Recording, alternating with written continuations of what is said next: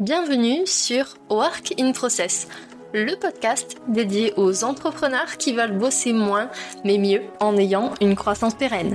Alors, si vous voulez allier croissance et sérénité, performance et flexibilité, abonnez-vous. Ce podcast va devenir votre outil préféré.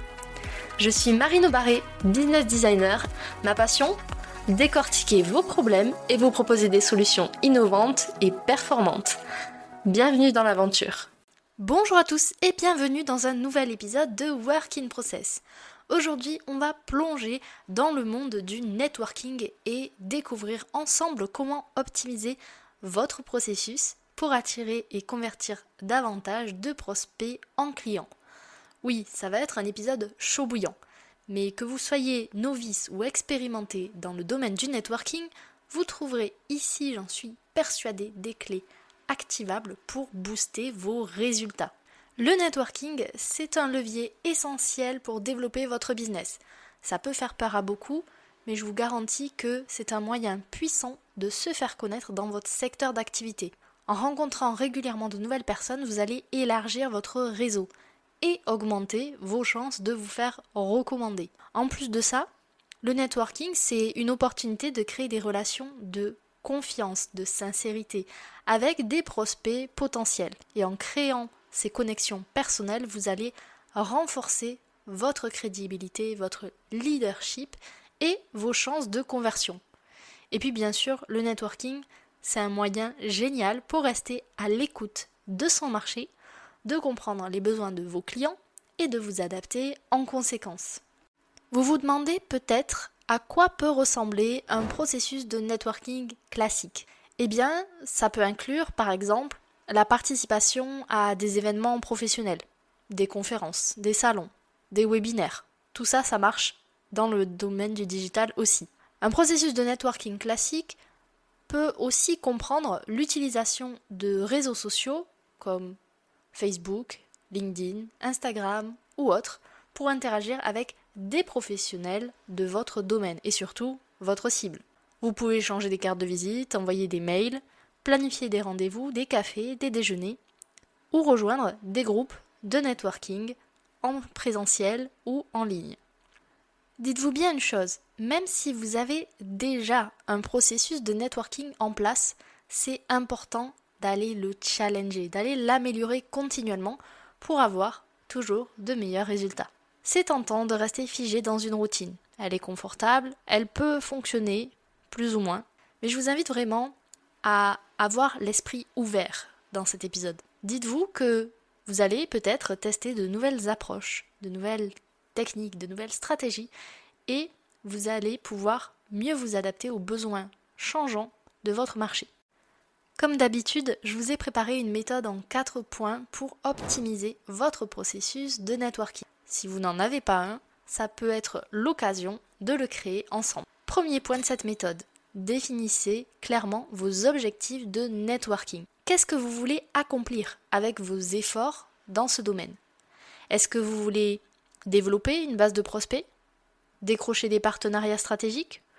Ou est-ce que vous voulez vous positionner comme un expert, un top of mind dans votre domaine? Soyez le plus spécifique possible. Deuxième étape, identifier les événements physiques ou en ligne et les plateformes de networking qui correspondent le mieux à vos objectifs. Ciblez les lieux où vous êtes sûr de rencontrer votre public cible et où vous pouvez vous épanouir en tant qu'entrepreneur. Troisième étape, préparez-vous en amont de chaque événement, qu'il soit physique ou digital, encore une fois. Alors se préparer pour un événement de networking, ça veut dire quoi? Rien de bien compliqué, je vous rassure tout de suite. Vous pouvez, par exemple, si c'est sur un événement LinkedIn, faire des recherches sur les participants et les intervenants. Vous pouvez aussi préparer un petit speech concis et percutant pour vous présenter. Et surtout, moi ce que je vous conseille et qui m'aide beaucoup en tant que personne introvertie, c'est d'avoir un package de questions pertinentes à poser pour engager des conversations qui vont marquer les esprits. Dernier point de cette méthode, c'est que une fois que l'événement de networking est passé, il ne faut surtout, surtout pas s'arrêter là. Ça serait dommage de gaspiller tous ces efforts pour rien. Dans ce quatrième point, je vous invite à suivre les contacts que vous avez établis lors de ces événements de network. Vous pouvez par exemple leur envoyer un petit mail de suivi personnalisé. Vous pouvez les rejoindre sur les réseaux sociaux. Vous pouvez aussi discuter de façon authentique, sympathique et régulière avec eux. Mon petit péché mignon, c'est les cafés virtuels. Et vous, qu'est-ce que c'est?